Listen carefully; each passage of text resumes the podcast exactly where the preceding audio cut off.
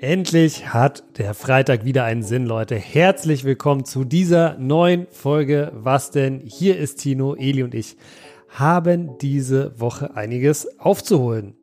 Ja, Eli kam gerade frisch aus München zurück, als wir diese Folge aufgenommen haben. Und wir müssen natürlich auch über das Champions League aus der Bayern reden. Das tut wahrscheinlich allen Bayern-Fans jetzt ein bisschen weh, aber sorry, muss sein. Wir ziehen das Pflaster schnell ab versprochen. Und wir landen am Ende bei einer, wie ich finde, super spannenden Diskussion über Hass im Netz.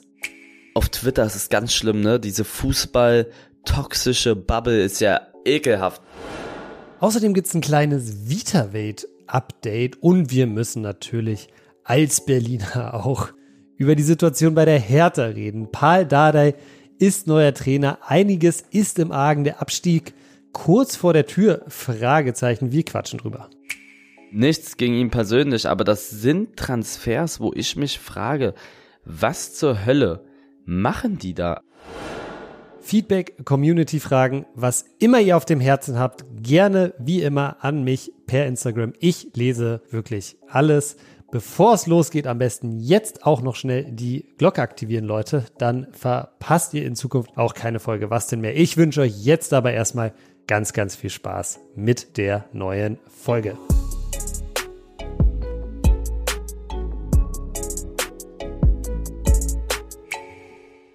Es ist Freitag und das bedeutet endlich mal wieder eine neue Folge. Was denn? Eli, du warst gestern im Stadion. Wir nehmen am Donnerstag tatsächlich auf. Also die Folge ist wirklich, wenn ihr die hört, backfrisch. Du warst am Mittwochabend im Stadion Rückspiel Bayern gegen City. Leider hat es nicht gereicht für das große Bayern-Wunder. Wie hast du das Spiel im Stadion erlebt? Ja, ich war im Stadion und muss sagen, also die Stimmung in der Allianz Arena, die letzten Male, wo ich immer da war, war echt sehr gut, ne? Also pff. gut, war gut, weil die haben ja immer sonst äh, ja. ja, ja, die Stimmung, Stimmung war echt stark, ne? Ich habe mir nochmal meinen Vlog noch angeguckt, man hat mich kaum verstanden. Also, obwohl ich auch laut geredet habe oder auch vor dem Spiel wie diese Stimmung gemacht haben, ist schon gut. Auch gegen Paris war ich da. Da war auch eine sehr, sehr gute Stimmung. Bin halt bei den, bei den Champions League Spielen auch meistens da, mm, weil ja. Adidas mich da auch immer meistens einlädt, was sehr, sehr cool ist. Und ja, deswegen bin ich bei dem Topspielen da immer und da ist echt immer sehr, sehr gute Stimmung, muss ich sagen. Hat sich die Stimmung nach dem 0-1 gedreht? Mm, ja, kurz, aber dann ging's. Kurz, aber danach ging's wieder ich hätte mir gewünscht, dass Bayern irgendwie früh ein Tor gemacht hätte. Irgendwie in den ersten 20 Minuten Tor, weil dann wäre es, glaube ich, extrem abgegangen. Aber die hatten auch ihre Chancen, aber haben irgendwie den Ball nicht reinbekommen. Ja, so das letzte Drittel ein bisschen zu, zu ungefährlich einfach, ne? Ja, aber so Sané hätte da Irgendwie. einen machen können in der ersten Halbzeit, so, dann ja. auch so voll viele Flanken, die reinkommen sind und generell so auch Commander fand ich sehr, sehr gut. Hat halt irgendwie ist der Ball nicht reingegangen und dann hat City die ausgekontert und dann eins nur und dann musst du vier Stück schießen, das ist halt ekelhaft gegen City. Ja, absolut, absolut. Und ich finde auch Bayern wird, steht jetzt gerade sehr in der, sehr in der Kritik, ähm, natürlich auch so ein bisschen im Licht von diesem Trainerwechsel, der jetzt vielleicht aus Resultatsicht nicht ganz das gebracht hat, was sie sich erhofft haben. Aber ich finde, so zumindest in der ersten Halbzeit, ähm, auch in Teilen der zweiten Halbzeit, waren die schon sehr, sehr dominant. Also die, du hast gesehen, die wollen, da hat irgendwie so ein bisschen das letzte bisschen gefehlt, aber Bayern hat ja jetzt nicht scheiße gespielt, oder? Nein, ich fand Bayern hat voll gut gespielt sogar. Die haben gegen City gespielt. Eine, wenn nicht sogar die beste Mannschaft der Welt. Momentan, also bei aller Liebe, die haben super gespielt. Nichtsdestotrotz finde ich, dass dieser ganze, diese ganze Unruhe auf jeden Fall nicht am Start wäre, hätte der Vorstand Julian Nagelsmann nicht rausgehauen und ich glaube, dann hätten sie eventuell besser gespielt. Ne? Das weiß man immer nie. Aber auch jetzt sozusagen, Tuchel ist dran schuld, das stimmt alles gar nicht. Was soll Tuchel machen? Der kommt da an. Da habe ich schon wieder Kommentare gesehen. Also generell auf Twitter ja. ist es ganz schlimm, ne? Diese Fußball-toxische Bubble ist ja ekelhaft, ne? Twitter ist generell so eine toxische Bubble, habe ich das Gefühl geworden, aber ja. Ja, ja, Twitter ist sehr hart. Twitter ist sehr, sehr krass da, sehr toxisch. Und generell so in Sachen Fußball und hier, also da hat wirklich immer jeder irgendwas, äh, können sie ja machen, aber das ist so, wird problematisch, sobald sie beleidigt werden. Ja, also dann, dass sie dann Tuchel die Schuld geben und hast du nicht gesehen. Du kannst Leuten die Schuld geben, finde ich, so, ne? Aber es, manchmal muss man auch einfach mal eingestehen, ja, es hat halt nicht gepasst, so, ne? Und man kann so eine Sachen kritisieren, wie zum Beispiel, finde ich, dass du Julian Nagelsmann in der wichtigsten Phase der Saison rausschmeißt, äh, meiner Meinung nach beungründet. Also ja, die haben nicht immer top gespielt, aber du kannst doch keinen Trainer da rausschmeißen in der Phase. Dann schmeiß ihn raus, wenn du aus der Champions League geflogen bist und aus der und aus dem, keine Ahnung, nochmal mehr verloren haben dann kann man es machen, dann kann man es auch nachvollziehen. Aber jetzt, in der Phase, habe ich das überhaupt nicht verstanden und die Begründung war auch, ja, unsere Ziele sind gefährdet. Ja, perfekt. Also jetzt sind die eure Ziele nicht nur gefährdet, die sind im Arsch, eure Ziele, so, ne? Also DFB-Pokal raus, Champions League raus. Ja, also ich glaube, es war das siebte Spiel für Tuchel und äh, ja, waren jetzt zwei Titel, zwei Titel weg. Aber ich finde es Quatsch, ich finde es auch Quatsch, wie du sagst, das an Tuchel festzumachen, weil der hat. Nee, der kommt da an, da kloppen die sich in der Kabine, da wird 24-7 gefühlt noch über, oder am Anfang auf jeden Fall über Nagelsmann Rauswurf geredet, was auch nicht so einfach ist. Du bist der neue Trainer, du kannst dich ja, glaube ich, nicht so ganz auf die Mannschaft dann oder die Mannschaft kann sich nicht so ganz auf dich einlassen, wenn noch Tage später noch alles voll ist mit, warum Jürgen Nagelsmann hier, Jürgen Nagelsmann da. Also das ist ja einfach, das bringt nur Unruhe rein. Deswegen finde ich ganz klar, die Saison hat verkorkst, wenn sie jemanden raussuchen wollen, finde ich persönlich der Vorstand. Aber immer so Leute, auch so wie die mit Upamecano, ne, also wie die, was da abging im Hinspiel. Also ich sag ehrlich, er hat echt scheiße gespielt im, im Hinspiel. Das kann man mal sagen, sportlich. Der war echt nicht gut im Hinspiel gegen, gegen City. Rückspiel hat er, finde ich, besser gespielt, aber war jetzt auch nicht die Top, Top, Top Performance. Aber was da Leute sich rausnehmen zu schreiben, ne, rassistische Sachen oder auch so voll beleidigend gegenüber seiner Familie oder ja, also was, was, was, was, was glauben die denn, was das da, glauben die, weil das ein Millionär ist und der in der Öffentlichkeit steht und Fußballprofi und weiß ich nicht was, dass es nichts anstellt mit so einem Menschen? Natürlich stellt es was mit so einem an. Da ist einfach respektlos gegenüber den Leuten und ich würde mal gerne wissen, wenn so deren, die Leute, die sowas schreiben, dass mal denen gesagt wird oder deren Eltern mal da hinkommen oder irgendwie Leute, denen wichtig sind und die dann dann sagen vor denen, wie, warum schreibst du sowas? Wie fühlst du dich denn? Ich würde mal deren Begründung gerne wissen, was sie dann labern. Weißt du, im Internet haben die immer alle eine große Fresse und dann denken die, das stellt nicht was mit einem anderen Menschen an. Doch, das wird was mit denen anstellen. Ganz klar. Also ich verstehe sowas einfach nicht. Ich bin einer, der kritisiert auch Leute so, ne, aber immer so rein vom Sportlichen her dann. Ich sag zum Beispiel, der hat Scheiß gespielt oder keine Ahnung. Hertha spielt momentan nicht gut. Und das, ich verstehe nicht, warum man den und den Spieler holt, ne? So sportliche Dinge. Aber wie kommst du denn auf die Idee, jemanden rassistisch zu beleidigen oder äh, irgendwie seine, so vom im privaten Umfeld? Das macht man einfach nicht. Hat ja gar nichts damit zu tun. Also da gibt's Leute, die sind auch, auch einfach immer permanent negativ drauf. Ich hasse sowas. Und das kommt vom sage ich, die sind unzufrieden mit ihrem eigenen Leben und wollen andere Leute damit auch irgendwie runtermachen. Das spiegelt Hater im Internet fest. Ich sag nicht Leute, die so sagen, die was kritisieren, sondern diese wirklichen Hater, die auf Hass im Netz aus sind. Das sind Leute, die unzufrieden mit sich selbst sind und sofort mit der Person wahrscheinlich wechseln würden, die sie da beleidigt haben. Die würden so, die 99% der Leute würden wahrscheinlich die Situation ändern mit Upamecano. Die wären gerne Upamecano, die so voll verhasst in ihrem Leben sind. Weil sie selber nichts geschissen bekommen. Ich hasse ja sowas. Also, verstehe ich nicht. Du hast voll recht. Ich glaube, ich glaube, es ist eine gute These.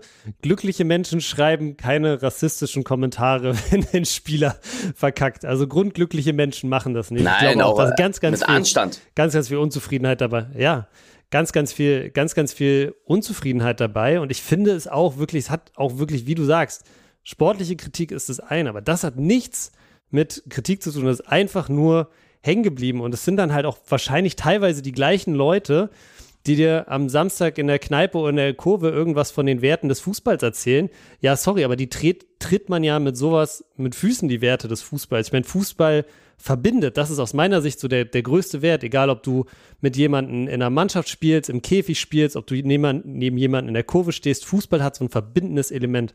Und da, da spucken die ja drauf, wenn die, wenn die anfangen, jemand sobald, wenn er einen Fehler macht, sofort wieder auszugrenzen und zu sagen, ja, du gehörst gar nicht hierher, weil du bist ja, du hast ja sowieso eine andere Hautfarbe oder du, du sprichst eine andere Sprache oder so. Also ganz, ganz wild, finde ich auch ganz, ganz, ganz, ganz eklig, was da, was da nicht nur mit Upamecano, Benny Henrichs nach dem Pokalspiel in Dortmund hatte, glaube ich, ähnliche, ähnliche Erfahrungen gemacht, finde ich ganz, ganz schlimm auch. Nicht nur, auch hier Lukaku beim Derby, glaube ich, auch gewesen, in der italienischen Liga. Also irgendwie entwickelt sich das alles nicht weiter. Die Vollidioten bleiben, wird's immer geben. Und ich kann sowas einfach auch nicht nachvollziehen. Also, aber nicht nur das Rassistische, ne, das ist ja, dass das Schmutz ist, darüber brauchen wir uns nicht unterhalten, sondern auch einfach so dieses, dieser Hass im Netz generell. Ja. Das ist so anstrengend teilweise. dass das kann ich so nicht nachvollziehen. Hast also, du das Gefühl, es wird mehr? Ja, also ich habe das Gefühl, so auch besonders bei den Fußballern, das ist verrückt. Die, da, da gewinnt jemand ein Spiel, ja, und äh, du kriegst mehr Nachrichten, dass du sterben sollst und weiß ich nicht, dass du ein Arschloch bist und dass die Familie, dass der Familie was passieren soll, als irgendwie, yo, Glückwunsch zum Sieg oder so. Kann ich ja auch verstehen, so dass die Fans davon getriggert sind, aber das gibt dir doch lange nicht das Recht, sowas zu schreiben. Und sowas bekommen Leute dann halt auch mit, ne? Ist nicht so, dass die das nicht mitbekommen. Also irgendwie glaube ich, ich weiß nicht, ob es schlimmer geworden ist, vielleicht, weil das Internet immer größer wurde oder wird. Aber wo soll denn das hingehen? Dass du ein Spiel gewinnst dann und dann mehr Hate abbekommst als Liebe. Also das ist ja brutal. Ja, ich glaube, es ist schon immer, sagt man ja auch so, Fußball ist immer schon auch ein Abbild der Gesellschaft. In der Hinsicht wird es wahrscheinlich in dem Fall dann auch so sein. Die Gesellschaft ist ja gerade auch so, es gibt wahrscheinlich auch viele gesellschaftliche Themen, äh, wo es einfach so Schwarz- und Weiß-Denken gibt. Und jeder, der nicht auf meiner Seite ist, ist es sofort ein, sofort ein Arschloch. Ähm, es gibt ja praktisch keine Debattenkultur in dem Sinne mehr, wo man sagt, äh, ja, das und das hat mir nicht gefallen, aber den und den Punkt sieht man, sondern es gibt so dieses Lagerdenken. Und ich glaube, das sieht man gerade auch total im Fußball. Äh, Finde ich auch, ja, wie du sagst, äh, ganz, ganz, ganz, ganz schlimm, weil äh, letztendlich jeder von uns, der, keine Ahnung, auch mal im Stadion ist, ja. Ich bin zum Beispiel, kann ich dir auch ganz ehrlich sagen, kein großer Union-Fan. Aber wenn ich irgendwie Fußball gucken gehe oder zum Beispiel Luis äh, von, von Rabona, ja, der ist ja zum Beispiel Union-Fan, mit dem rede ich und dem kann ich Späße darüber machen. Man einigt sich darauf, dass man das gegnerische Fußballteam nicht mag, aber die Person ist ja trotzdem gechillt und korrekt und ich habe das Gefühl, dass Leute auch überhaupt nicht mehr so gar nicht mehr nachdenken und einfach so eine kurze Zündschnur haben. Weißt du, was ich meine? Aber ich, ich glaube auch, dass das meistens im Internet alles ist. In echt kein Mensch würde zu Lukaku hingehen und den dann rassistisch beleidigen in echt vor ein, im Eins gegen Eins, Auge in Auge. Da musste schon echt verrückt sein, ne? Sie machen es halt anonym im Internet, weil sie es sich sonst nicht trauen. Auch das ist bei den meisten Hate-Sachen so. Alter, gib mir mal irgendeinen Spieler. Irgendein. Also weißt du, in, im echten Leben, in der Gruppe, vielleicht, so im Stadion, Buhrufe und sowas. Aber wenn die, Mann, die braucht mir nichts erzählen. Ich bin ultra Ronaldo-Fan, ja. Wenn Messi vor mir stehen würde, würde ich auf die Knie gehen und würde ihn nach dem Bild anbetteln, ja. Aber ich habe Messi auch schon in, in Hassmomenten, sage ich auch so, ja, den mag ich nicht so in der Art, ne. Aber die Leute im Internet, die gehen so weit, dass die halt rassistisch beleidigen oder halt die Mutter beleidigen, wenn du so sagst, ja, okay, ich mag jetzt, ich mag jetzt Musiala nicht oder so, weil der übelster Dortmund-Fan ist ja, dann ist das okay. Aber du hast den Anstand, den dann nicht irgendwie dumm anzumachen, sondern das geht sogar wahrscheinlich so weit, dass du, wenn du Musiala sehen würdest, da bin ich mir sicher, dass die meisten Dortmund-Fans, wenn sie ihn sehen würden, nach dem Bild fragen würden oder Müller oder sowas, ne? Aber so weit, so weit denken halt Menschen teilweise nicht. Und diese, diese ganz Verhassten im Internet, ich sag dir so wie es ist, die würden ihre Fresse halten, wenn die in echt vor einem stehen würden. Und weil sie sich in ihrer, in ihrer anonymen Art und Weise im Internet halt hinter ihrer Hassnachricht verstecken können. Wie ist denn das bei dir? Du kriegst ja auch wahrscheinlich sehr, sehr viele Nachrichten einfach. Hast du das Gefühl, als erstes Mal hast du das Gefühl, es wird mehr und zweitens hast du das Gefühl, wenn du mal darauf reagierst und zurückschreibst, dass die Leute, dass den Leuten das so fast peinlich ist, was sie gerade da gemacht haben? Ja, schon. Also manchmal antworte ich welchen aus Langeweile und dann schämen die sich immer und sagen, oh, ich mag dich ja trotzdem, bla bla bla. Aber mehr wird es auch, aber ja. prozentual werden es halt viel mehr, oh, bei mir wird jetzt gestaubt so, äh, wird es viel mehr ähm, positive Leute. Also sagen wir mal, ich bekomme 100 Follower dazu, 100 Leute, die mich mögen. Davon sind 95, mehr, 98 Prozent Leute, die halt mir coole Sachen sagen und mich mögen und zwei davon, warum auch immer, mögen mich halt nicht, aber folgen ja trotzdem rein. Also, das ist immer so. Ähm, früher, als ich 10.000, 20, 30.000 Follower hatte, da hatte ich gefühlt keine Hater. Da wusste ich mal gar nicht, was die Leute damit meinen. Und immer, es ging immer mehr los, immer als es alles größer wurde.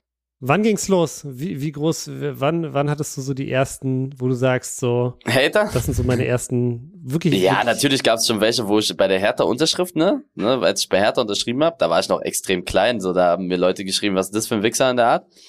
Aber das war noch alles überschaubar, ne? So, ich würde sagen, so, wo du sagst, okay, da merkst du das so, war so ab 100.000 Follower, 50k, wo, wo dann einfach mehr Leute am Start waren. Das ist einfach so. Manche mögen dich, manche mögen dich nicht. Wichtig ist, dass du, äh, und das bin ich jedem dankbar, dass, dass äh, die Leute, dass du die Leute unterhalten kannst und mehr auf deine Seite bringst als gegen dich. Und das ist bei mir immer so. Und was halt am meisten ein Tritt in die Fresse ist für die ganzen Hater, ist halt so Erfolg. Ne?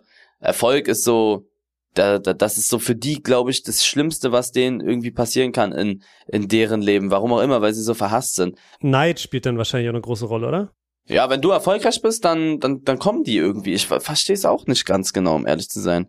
Also, aber bei mir geht das ja noch, Tino, ne? Also, wenn du mit anderen großen Influencern mal darüber redest, die schon viel länger am Start sind, das ist krass, was die mir alles erzählt haben schon, ne? Ich will ja keine Namen nennen, aber wirklich von diesen ganz, ganz großen Influencern, die schon richtig lange am Start sind, die sagen zu mir, also da, was du, was du da ein bisschen abbekommst hier, ne, das ist überhaupt nichts.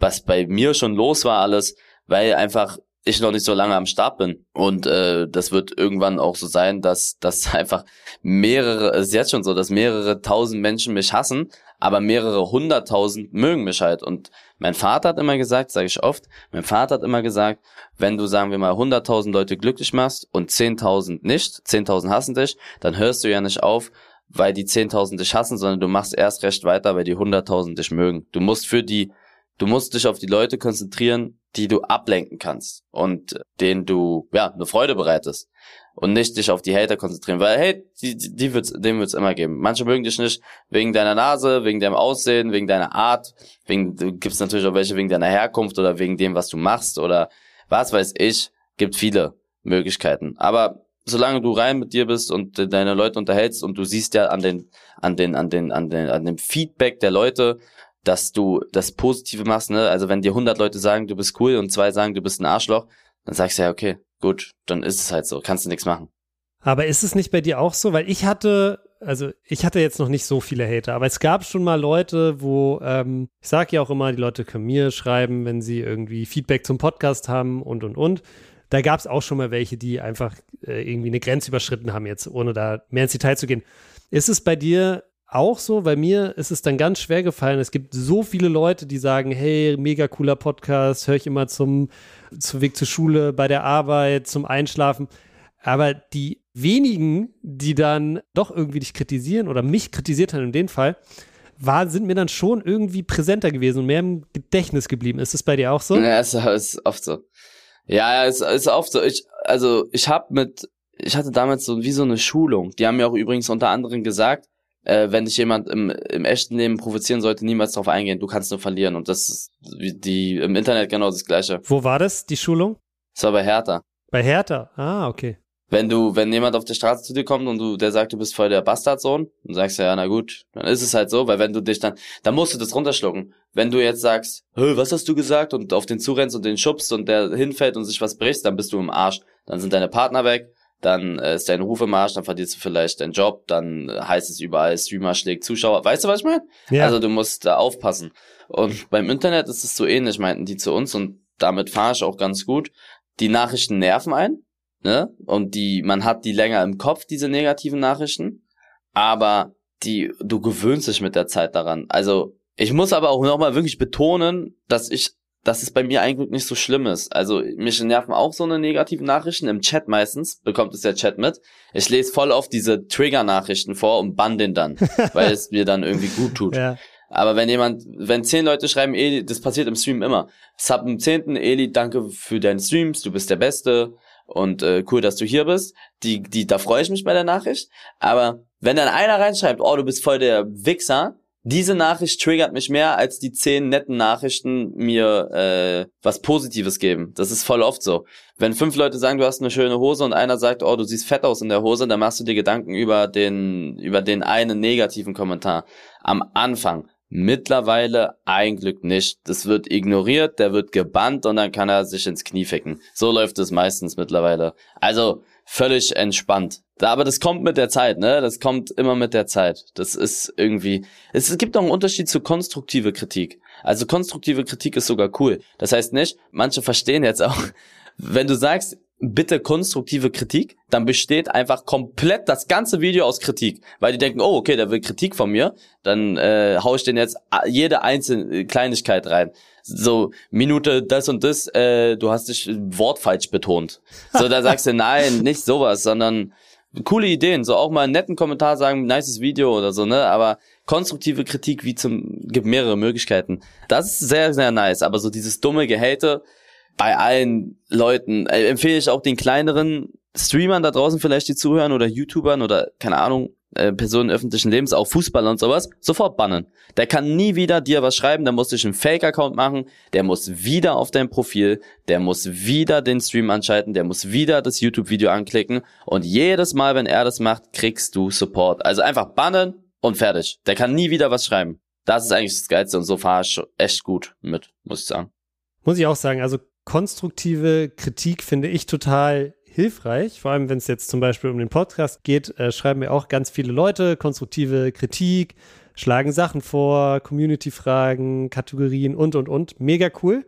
Ich glaube, die Grenze für konstruktive Kritik ist da, wo es, wo es um was geht, was man besser machen kann in der Zukunft, um nicht, wo es darum geht, äh, einfach nur die Fehler aufzuzählen. Vielleicht alle da draußen mal, die noch nicht so richtig verstehen, was konstruktive Kritik ist und wo die Grenze zu einfach nur Kritik, sinnloser Kritik ist. Gut, Eli, aber ich glaube, dann können wir das Thema an der Stelle auch, äh, auch zumachen. Sehr interessant, wie ich finde, auch deine Perspektive darauf, wie sich das verändert hat. Eine andere Sache, über die wir auf jeden Fall reden müssen. Wir haben ja so lange schon nicht gequatscht, aber eine Sache, die passiert ist. Hertha hat letzte Woche das ja, Freitagabend Topspiel 5 zu 2 beim FC Schalke verloren. In der Folge wurde Sandro Schwarz entlassen und Paul Dardai ist wieder da. Was denkst du darüber? Also, dieses ganze Hertha-Thema, ne? Das ist echt krass. Ähm, ich sehe mittlerweile alles mit ein bisschen anderen Augen, weil ich mich ja mit dem Präsidenten vor einiger Zeit getroffen habe und der hat mir auch mehr erzählt. Du hast, warte so, ganz ne? kurz, also, warte, du hast dich mit Kai Bernstein getroffen. Wusstest du das nicht? Ja, da sieht man, du bist kein treuer Supporter. Nee, nee, nee warte kurz, Edi. Ich wusste, dass er, dass er dir irgendwie geschrieben hat, aber ich habe nicht mitbekommen, dass ihr euch getroffen habt. Doch, ich habe mich vor, mit ihm getroffen vor so zwei Monaten. Ich habe mich mit ihm vor zwei Monaten getroffen. Wir waren essen zusammen und äh, er wollte wissen, warum das auseinanderging mit Hertha und warum das so geknirscht hat beim Außengehen. Dann habe ich ihm meinen Standpunkt erklärt. Dann hat er es verstanden und äh, hat gedacht, okay, krass und sowas. Dann haben wir noch so generell über Hertha geredet, noch so ein bisschen über ein paar andere Dinge, auch ein bisschen über Delay Sports, das hat er natürlich auch mitbekommen. Und äh, der war extrem cool drauf, ne? Also der war sehr, echt, sehr ja? gut. Ja, ja, das sehr interessiert mich echt, weil der kommt wirklich, ich finde, der kommt auch sehr sympathisch rüber, wie der in echt ist, aber okay, spannend. Ja, sehr, sehr cooler Typ, sehr cooler Typ. Der hat mir auf jeden Fall, wir haben schon mit so ein paar Fragen gestellt, der hat mir das auch alles geantwortet. Die wissen natürlich, was da falsch läuft, nur du kannst nicht einfach mal alles so von heute auf morgen ändern. Die wissen es auf jeden Fall. Ist nicht so, dass die ja mit verdeckten Augen durch die Gegend rennen.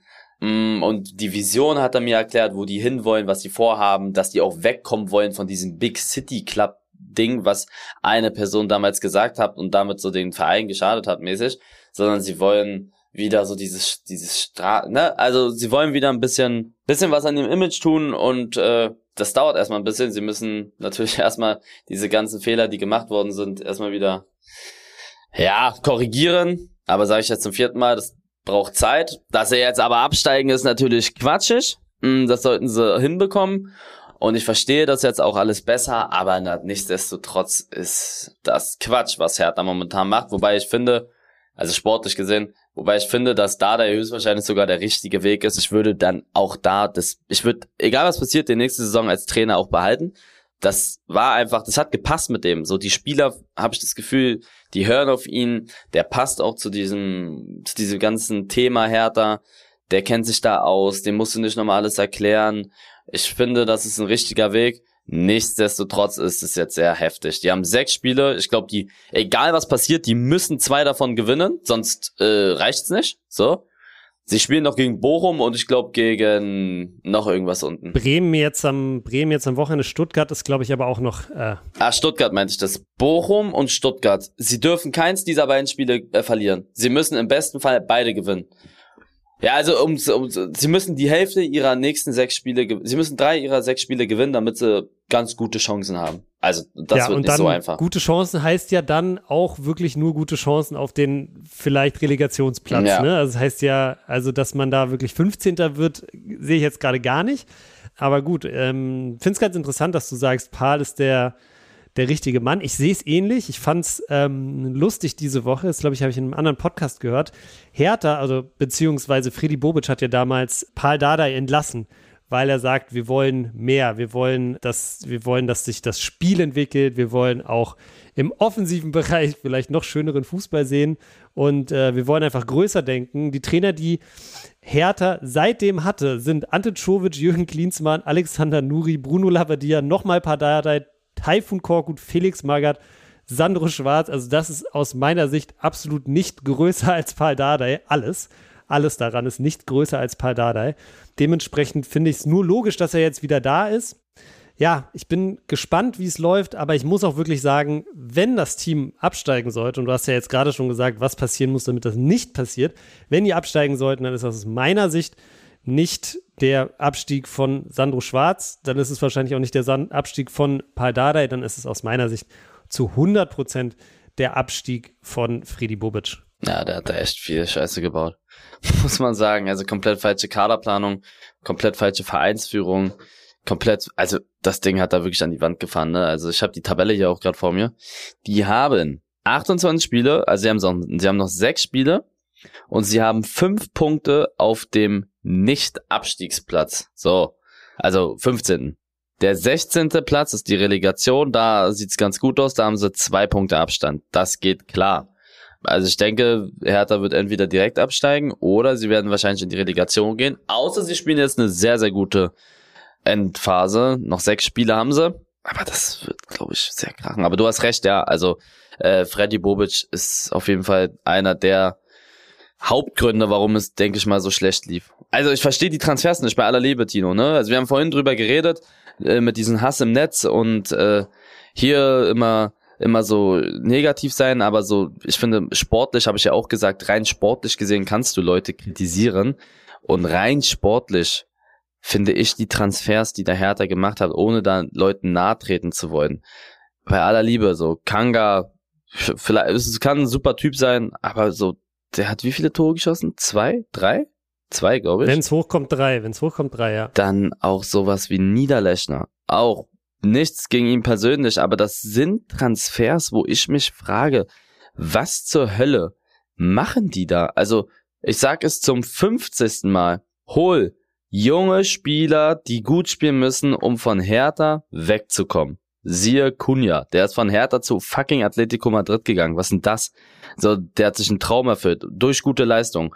Oder hol Jugend, äh, hol Jugendspieler hoch und versuch sie, weil da weißt du zu 100 Prozent, okay, die werden ihren Arsch aufreißen. Klar werden sie am Anfang ein bisschen Probleme haben, so im Profibereich, ist halt so, aber dem musst du halt ein bisschen Vertrauen schenken. Ich finde, Jessic macht einen super Eindruck. Wenn du, Je wenn Jessic, wenn Jessic die ganze Zeit jetzt spielen würde, ja, der wird aber wieder immer nur eingewechselt und trifft und trifft und trifft zwei Vorteile. Erstens, er hat mehr Selbstbewusstsein, aus der eigenen Jugend kommt der Mann und dann kommt's, du kannst ihn entweder halten oder du verkaufst ihn für Kohle und kannst dann damit irgendwas Neues wieder machen. Das machen sie aber nie.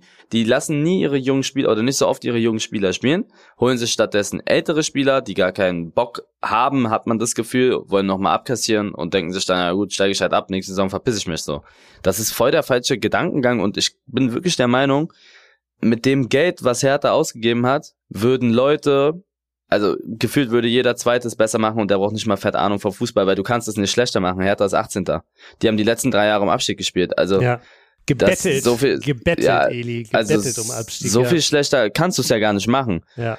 Und was noch dranhängt mit diesen Transfers, ich finde es auch bezeichnend, weil ich finde, man muss gar nicht immer unbedingt einzelne Spieler rauspicken, aber einfach die Mannschaft, die du jetzt hast, den Kader, den du jetzt hast, der ist wirklich so unausgeglichen, so teilweise wirklich ja, spielerisch limitiert, muss man leider so sagen, hat teilweise nicht mehr Bundesliga-Niveau. Ich bin mir zum Beispiel auch 100% sicher, dass Paul Dardai wieder mit Peter Pekarik als Rechtsverteidiger spielen wird. Und ich glaube einfach, dass darüber hinaus noch viel zu viel Gehalt gezahlt wurde für diese mittelmäßigen Spieler. Hertha hat ein riesen, riesen Finanzloch. Unter anderem, glaube ich, einer der Gründe, warum es eigentlich keine andere Möglichkeit gab als Paul Dardai, weil der halt einfach mehr oder weniger umsonst kommt. Ähm, du hast praktisch keinen Spielraum. Dann machst du aber so Sachen wie Niederlechner gegen Augsburg spielen lassen, was 500.000 Euro gekostet hat, nochmal extra, wo ich mir auch denke, geil ja, also ich, ich glaube, wie gesagt, da ist so, so viel falsch gelaufen, aber gleichzeitig habe ich leider auch die Befürchtung, ich weiß, dass du hast du schon öfters mal gesagt, einmal einmal absteigen, äh, neu sortieren, wieder aufsteigen. Ich habe ganz große Angst, Eli, dass wenn die absteigen, dass die nie wieder hochkommen. Doch, ich glaube schon. Ich glaube, die würden hochkommen. Weißt du, was so krass wäre? Die steigen nächstes Jahr ab und müssen dann einfach, also dann spielen die gegen Elversberg. Hertha BSC gegen Elversberg. Elversberg war letztes Jahr in der Regio wird jetzt aufsteigen in die zweite Liga. Hertha BSC hier mit, keine Ahnung, 100, weiß ich wie viel Millionen da reingeknallt wurden. Und diese beiden Mannschaften spielen dann gegeneinander. Das musst du dir mal überlegen. Wäre ein geiler Stadionblock, Eli, sag ich Das wäre wirklich ein geiler Stadionblock. Hertha BSC gegen Elversberg. Ich habe gerade den Kader vor mir. Wie viele Spieler glaubst du sind unter 20 im offiziellen Profikader? Bei Hertha? Ja. Drei? Null. Weißt Null. du, wer mit die beste, null. Weißt du, wer mit die beste Jugendarbeit in Deutschland hat? Also, wo die, du kannst sowas ja nachsehen, wer ja, oft in Hertha. die deutsche Meisterschaft, Hertha. Wo gehen diese Spieler hin? Was machen die damit? Gehen die in die zweite? Vergraulen die die? Ja. Verpissen die sich direkt? Gehen die in andere Jugendmannschaften? Weißt du was? Ganz viele, ganz viele, äh, glaube ich, im Moment ist der Trend. Also Linksverteidiger gehen zum Beispiel alle zu Gladbach. Und ich glaube, ganz viele Spieler, er hat ein ganz großes Problem mit äh, RB Leipzig gerade. Ich glaube, ganz viele Spieler, so ab U16 ist es ja irgendwo möglich, äh, gehen nach Leipzig. Ich glaube, das ist ein großer Punkt. Aber ich gebe dir auch insofern recht, dass wir einfach ganz, ganz wenig Durchlässigkeit haben. Also ich, wenn ich ein U16-Spieler wäre bei Hertha die letzten zwei Jahre und sehe, dass da praktisch keiner den Durchbruch schafft, mal mit vielleicht ein, zwei Ausnahmen so am Rande, ja, dann gehe ich doch auch lieber dahin wo ich das Gefühl habe, erstens kann ich da mal mehr verdienen und zweitens die Perspektive besser. Ja, auf jeden Fall. So, nächste Frage. Wie viele sind unter 22? Ne, das ist jung, das ist Dann jung, noch, aber das. Sag, sag ich noch mal drei. Das ist ja nicht so krass, es sind zwei. Wer ist es? Es sind Sher Sherhand, Derry. Danny Sherhand, Derry Sherhand, ja. Und es sind Marton Dardai. Marton Dada, ja, das, genau, okay. Äh, zwei Spieler. Ja, und Schernd eigentlich auch nur in der zweiten eigentlich im Moment, ne? Der, der. Ja, also so gesehen einer, der da oft eingesetzt wird. Hertha lässt einen und den nicht mal regelmäßig. Der hat 13 Einsätze, der war zwar auch verletzt und sowas, ne? Aber auch jetzt, ne? Von denen halte ich aber viel. Ich glaube, jetzt wird er jedes Spiel spielen, glaube ich. ja, jetzt wird er jedes Spiel spielen. Wenn sein Vater Trainer ist, dann. Und aber er macht's ja auch gut. Aber, also bei aller Liebe, der, die haben, die lassen einfach keine jungen Jungs ran im Vergleich so, ne? Das klar, nicht, du musst nicht immer so 19-Jährige und 18-Jährige zocken lassen und 20-Jährige.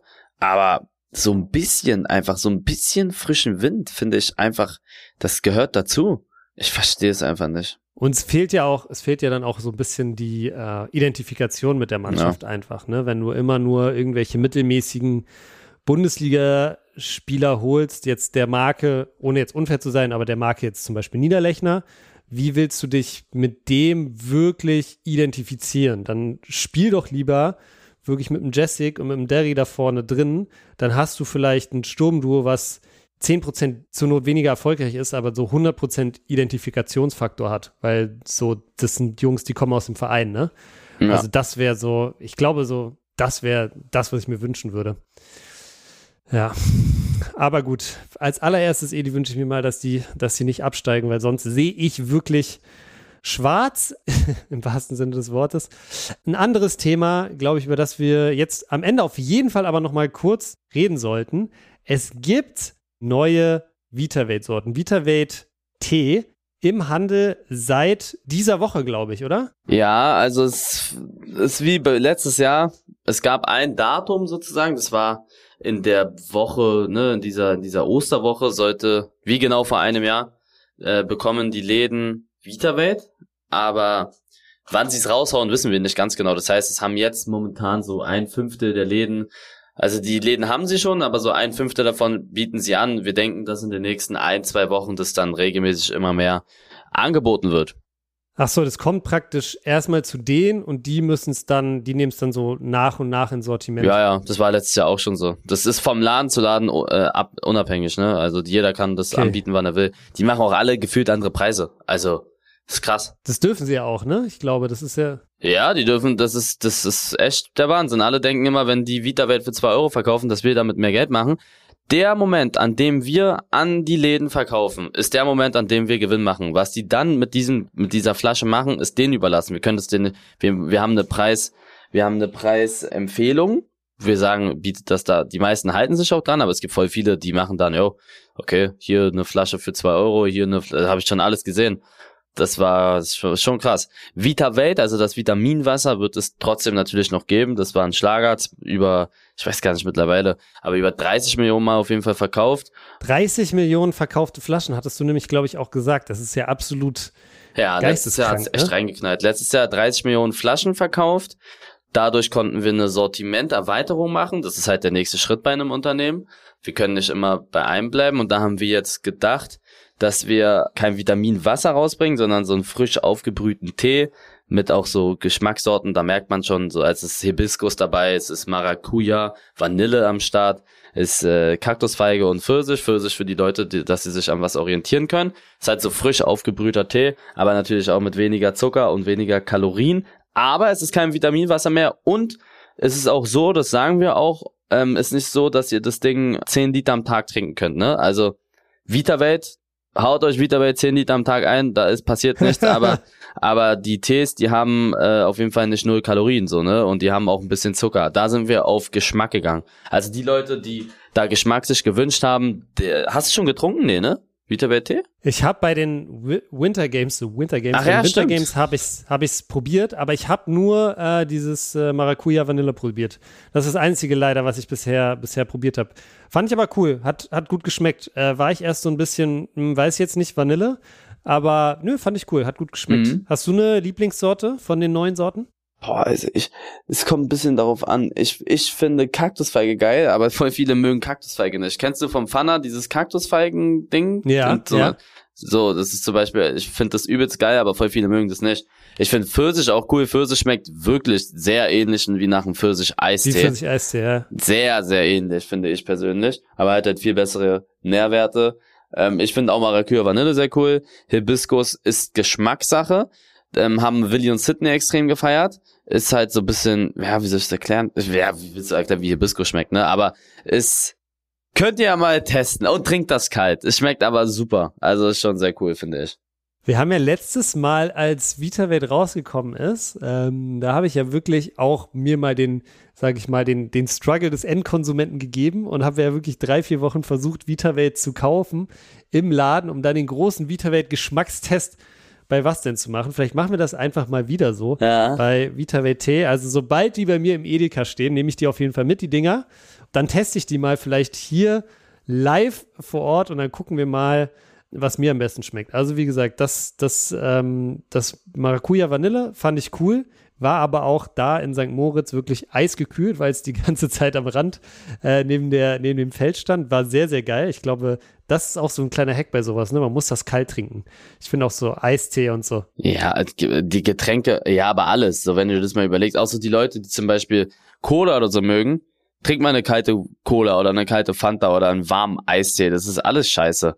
Oder ein, also Getränke, sind kalt einfach fast alle geile, außer halt Tee oder so, ne? Oder Kakao, wobei Kakao, kalter Kakao, Kakao ist gut. Geil. Also man trinkt einfach Getränke kalt. Das, das macht so einen großen Unterschied. Stimmt, ist jetzt, wo du sagst, es gibt wirklich fällt fast kein Getränk ein, was warm viel geiler ist. Ich meine, selbst Tee, ja. ja. Vor, du sitzt im Restaurant und bestellst dir eine Cola. Und die kommt warm. Da würde ich sagen, ich brauche eine kalte Cola. Ist ja ekelhaft. ja, verstehe ich. Aber ja, ich überlege gerade, es gibt wirklich fast nichts. Warmes Bier. Warmes Bier ist ganz schlimm. Obwohl warmes Bier ist, glaube ich, ganz gut, wenn man so äh, warmes Bier, glaube ich, hat so ein bisschen wie so einen therapeutischen Wert. Also da sind ja viel Mineralstoffe drin und wenn man das warm trinkt, dann ist es, glaube ich, sehr, sehr gut. Und eine Sache, eine Sache, die man dazu sagen muss, die ähm, Mutter von meiner Freundin ist Ärztin und die sagt, man sollte am besten alles, was man isst, trinkt, weder heiß noch kalt zu sich nehmen. Am besten lauwarm, dann kann der Körper das am besten verarbeiten. Aber mhm. ich gebe dir natürlich recht, bei Getränken macht das keinen Spaß. Bei Getränken macht das überhaupt keinen Spaß. Edi, wie sieht es denn aus? Äh, VitaVate T ist ja jetzt die erste Erweiterung, würde ich jetzt mal sagen, in eurem Sortiment. Obwohl es gab ja auch noch neue VitaVate-Sorten. Aber so die, das erste ne, neue Produkt, das jetzt als erstes gekommen ist, Habt ihr denn vor, da in Zukunft das noch weiter zu erweitern? Guckt ihr erstmal, wie es jetzt mit dem Tee läuft oder wie geht das? Also wir gucken mal jetzt, wie es läuft, aber wir gehen stark, also wir sind jetzt schon ausverkauft wieder bis, ich weiß gar nicht, bis zum nächsten Quartal, ne? Wir haben eigentlich unser Standing aufgebaut. Wir sind der Meinung, also so ganz, ganz krass wie ein Vita, wie Vita Vate, wird's, so eine Hypewelle wird es wahrscheinlich nicht geben, weil das war unser erstes gemeinsames Produkt von Willi Sidney und mir, jeder wollte es testen. Aber wir sind froh, dass wir direkt in die Läden wieder konnten und haben auch wieder mehrere Millionen produziert und wir bleiben erstmal bei diesen beiden Produkten. Eins, ein Vitaminwasser und einen frisch gebrühten Tee. Wenn das sehr extrem, also ich glaube, selbst, selbst wenn wir wieder 30 Millionen Flaschen verkaufen würden, würden wir, glaube ich, erstmal wieder dabei bleiben. Weil wir ja auch ein bisschen zukunftsorientiert gucken müssen und da nicht direkt alles rauskloppen. Aber mal gucken. Dann wird, dann wird's eher so Erweiterungen geben, so wie, Neue eine Sorten. neue Sorte, genau, oder andere Flaschen oder sowas. Willst du, willst du die zwei Produkte hören, die ich gerne noch im VitaWelt-Sortiment hätte? Ich will mal raten. Ist es was zu essen? Nee, nee, es sind Getränke. Die zwei Getränke. Limonade? Nein. Okay. Ja gut, Limonade ist sehr weit gefasst. Ja, so mit Kohlensäure mäßig, sowas. Also die zwei, die ich im Kopf hatte, Eli, sind Mate. Ja. Ja. VitaWelt Mate. Ja. Und VitaWelt Kokoswasser. Kokoswasser. ja, okay, aber das ist ja für eine ganz, ganz schmale Zielgruppe dann so, ne? Also das spricht ja kaum Leute an. Also Mate, ja, trinken viele, aber hassen auch voll viele. Und was war das andere? Kokoswasser? Kokoswasser. Hast du schon mal Kokoswasser getrunken? Ja, habe ich. Das ist sehr gewöhnungsbedürftig. ist doch geil.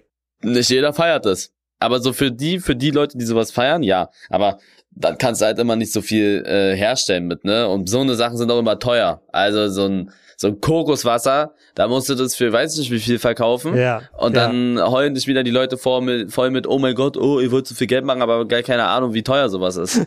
Na gut. Ich, äh, vielleicht reicht's für mich dann doch nicht für den VitaWelt Produktvorstand, aber ich sag dir, die zwei Sachen, die würden mich absolut abholen. Und ich sag dir, hier, wo ich wohne, in Kreuzberg, wäre wär das der Renner auf jeden Fall. Ja. Das, das, das würde einschlagen wie eine Bombe, natürlich. Okay. Glaube ich auf jeden Fall. Also vielleicht nur so als kleiner Hinweis am Rande fürs nächste VitaWelt äh, Produkt-Meeting.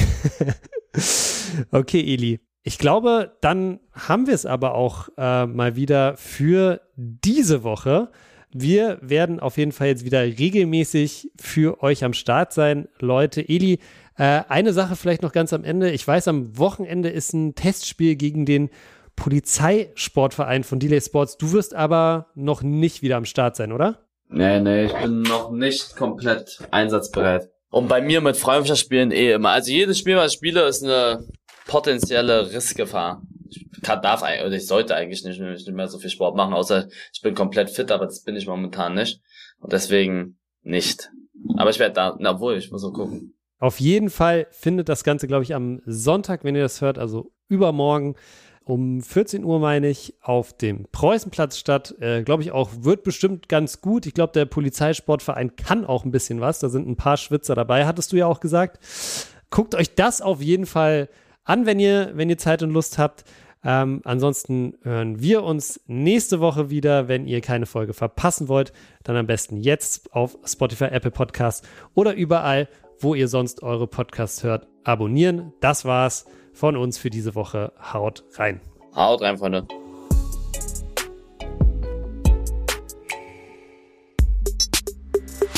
Was denn ist eine Produktion von Maniac Studios in Zusammenarbeit mit Rabona True Players.